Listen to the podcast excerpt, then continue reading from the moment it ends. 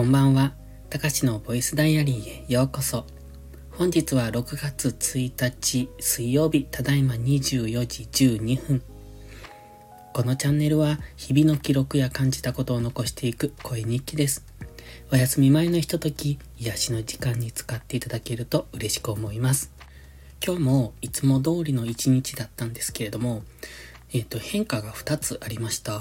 まあ一つは昨日からなんですけれども、えっ、と、インスタに過去に投稿したリールがね、やたらと今再生されてて、すごくいっぱいのいいねをいただけるんです。いいねうんと、インスタの場合はハートなのかな？がもらえるんですよ。で、理由はよくわかんないです。結構前に投稿したやつ。ん？結構前。どのくらい ?2 週間ぐらい？いや、そんな前じゃないか。1週間ぐらいかな前に投稿したリールが今になってやたらと再生されてます。で、その時、投稿した時も結構再生されたんですが、それからまた再び、えっ、ー、とね、そこから3000ぐらい伸びました。まあ、3000なんで大したことないといや大したことないんですけど、僕の中では結構、今までこう、全然インスタのリールなんてほとんど再生されなかったのに、まあ、されても1000回とか2000回とか、だったのが、まあ急に伸び出したので、まあそれに限ってなので、まあたまたまだったんでしょうけれども、でも嬉しいなっていうところと、まあそれが一つ目の変化。そして、えっと、おとといかな、あの、YouTube の方で洋楽プレイリストっていうのを出したんです。普段は投資の情報を YouTube で流してるんですが、まあたまにそういうおふざけ会というか、まあふざけてるわけじゃないんですけど、息抜き会みたいのをたまにあるんですけどね。で、それが今まではほとんど再生されなかったのが今回出したのはやたらと再生されてるんですよ。まあ、今日急に再生され出しました。これも理由はわかりません。まあ、ツイッターで発信したので、それがバズったってわけでもなく、単純に YouTube からの、うんと、ブラウジングって書かれていたので、検索ですよね。検索と、あとおすすめから大量に流入してきている感じです。まあ大量と言っても知れてるんですが、僕の動画にしては多い方っていうところで、なぜか、そのリールにしても、YouTube にしても、うーん、なんとなくですけれども、環境に変化が起こってきたのかなというふうに感じてます。というのも、うんと、これ多分言葉でうまく説明できないんですけれども、タイトルに書きました、ステージの切り替えって書いたんですよ。で、ステージっていうのは、うーん、人生のステージっていうか、今自分のいるポジションっていうか、例えば僕たちって凡人なので、うんと、すごいお金持ちの人って会う機会すらないじゃないですか。まあ当然その人たちと交流する機会もほぼないんですけど、まあ普通に生活していれば会うことすらない。それがね、ステージの違いだと思うんですよ。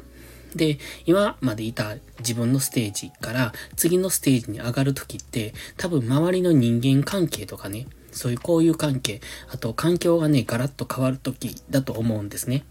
で、今回ステージが、うん、ステージの切り替えって書いたんですが、それが変わりかけてるのかなっていう気がします。で、まあ別に人間関係が変わったとかじゃなくって、そもそも僕は去年で仕事辞めてるので、その時点でもう人間関係は全て切れました。もう繋がっている人はほぼゼロですね。まあ数人いるんですけれども、それぐらいでほとんどゼロになってるので、まあそこの環境は去年に大きく変わってます。で、そこからずっとずっとくすぶってたんですよね、いろんな意味で。で、それが最近、うーん、最近というかここ数日ですね、何か歯車が一つ噛み合った感じがするんですよ。これも言葉ではうまく言えないです。それとね、この今の YouTube とインスタのリールとどういう関係があるのって言われると、関係はないんです、全く。でも、現象が起こったのが同じタイミングっていうところで、関係があるのかなって思ってます。まあ実際ステージが変わりかけているのか、うん、それとも変わったのかわかんないです。これはきっと、うんと、後になって気づくことなので、だから今はもしかしてって思うだけです。まあ、うんと、この環境が変わるときっていろんなものがガラッと変わっていくみたいなんですよね。だからまだ今は初動なのかなって、ここからまだ大きく、うん、いろいろ変わっていきそうな感じ。まあ、変わってほしいなと思うんですけれども。まあ、だからといって、うんと何をするってわけでもなく、今まで通りなんですけれどもね。まあ、とりあえず、うんと何か変化の兆しがあったなっていう、そんな記録としてこれを残しておきます。いつも思うんですけどね、これ今もかなり席で止めてるんですよ。今まだ5分なんですけど、もう何回止めたっていうぐらい席で止めてるんですけど、これ止めるとね、会話を、会話じゃない、あの話を忘れるんですよね。何喋ってたっけみたいな。なんかこう話が途中で切れるじゃないですか。これがすごく嫌。なのでこの席本当に早く治ってほしいんですけど、やっぱりね、1分持たないぐらいですかね。そのくらいで咳が出ますね。まあ、しかも今ね、お香を焚いているので 余計なんです。煙たい。煙たいんです。ちょっと、あの、隣の寝室でお香を焚いてて、まあ、隣の部屋とのドアを開けてるんですけど、向こうの煙がこっちに入ってきて煙たいっていうのもあるんですが、まあ、それでもこの席は嫌ですね。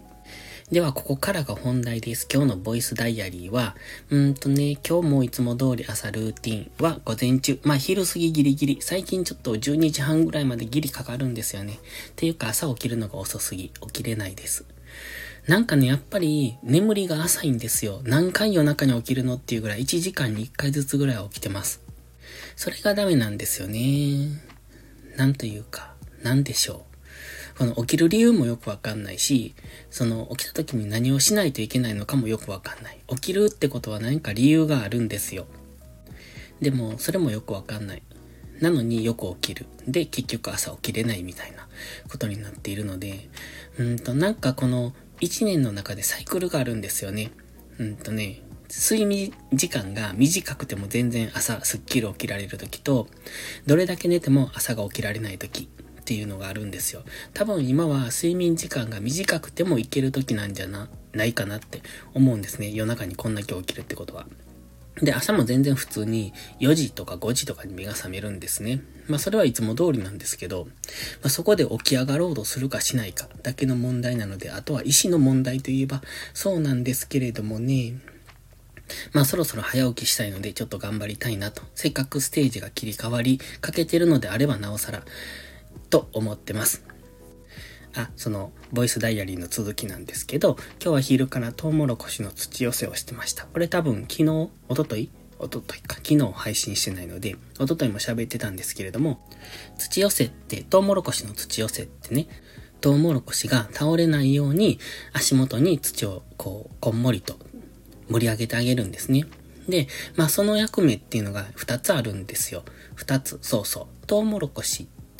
こう列で植えていく。まあ、本当は、なんていうのかな。平面で植えるんで、平面。ちょっと説明 難しいので、はしょりますけど、その、1列2列ってこう、縦に直線上に植えていくんですね。で、その隙間が、隙間っていうか、まあ、90センチ間隔くらいでうちは植えてるんですけれども、その列と列の間がね、その、その列の間っていうのが、まあ、通路なんですよ。まあ、そこで収穫する通路なんですが、当然草が生えてくるんですよね。で、トウモロコシの植え方は2種類あって、まあ、うちの場合は2種類でやってるんですが、種をまくやり方と、あと、えっ、ー、と、別、種を、違う、家で、ハウスで芽出しをして、それを植える場合。